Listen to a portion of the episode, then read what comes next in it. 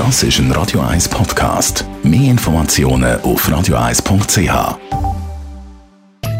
In Vino Veritas mit dem Radio 1 wie expert Carsten Fuß. Die Weihnachten stehen vor der Tür und man überlegt sich vielleicht äh, mal auch eine Flasche Wein mitzubringen als Geschenk oder zu verschenken, weil mitbringen ist ja im Moment nicht so unbedingt das Ware. Aber äh, Carsten Fuß, was soll man dem für Wein verschenken? Ähm, auf was muss man schauen, wenn man so einen Wein will, als Geschenk geben? Ja, also grundsätzlich eben wie Geschenk äh, in der heutigen Zeit. Du kannst äh, alles Mögliche schenken. Äh, Brot wie Wies, wie Süß, wie Schum, wie Champagner, was auch immer. Kannst alles verschenken. Ähm, es ist ja so, dass äh, heute sind Preise immer auch das Thema. Also das heißt, mhm. äh, heute kann jeder mit irgendwelchen Apps jede wie schnell abscannen und äh, sehe, was der dann tatsächlich kostet hat.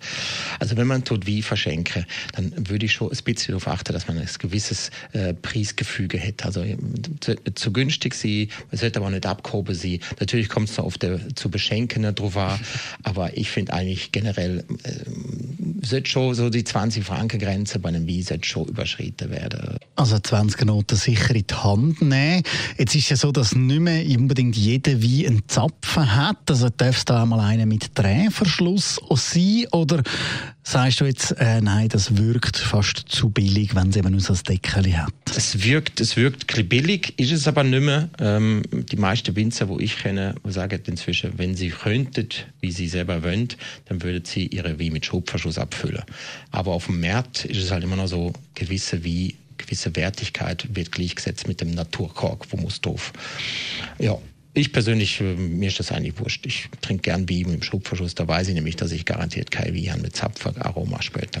Da haben wir wenigstens mal den Vorteil. Und also wenn sich der Beschenkte beklagt, unbedingt sagen, unser Weinfürst, der Carsten Fuß, der sagt, mit Deckeli ist fast noch besser.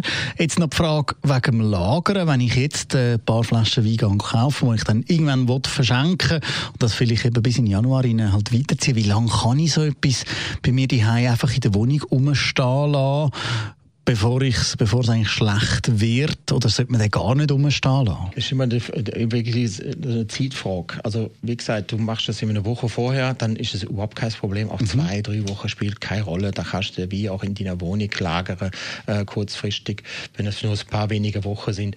Aber über lange Zeit raus, also monatelang, also wenn du wirklich sagst, äh, jetzt habe ich das Weihnachtsgeschenk immer noch nicht gebracht und es ist der Ostern, dann tust du einfach eben Samichlaus, Schokimännli, tust du einfach ein bisschen austauschen mit dem Osterhas. aber nein, aber der Wein ist ja, der wird mit der Zeit, wenn er halt im Warmen gelagert wird, äh, wird das äh, problematisch.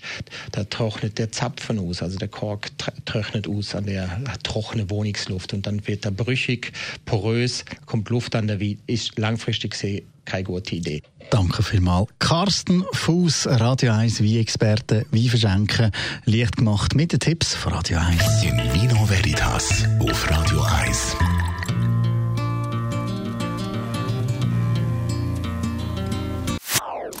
Das ist ein Radio 1 Podcast. Mehr Informationen auf radio1.ch.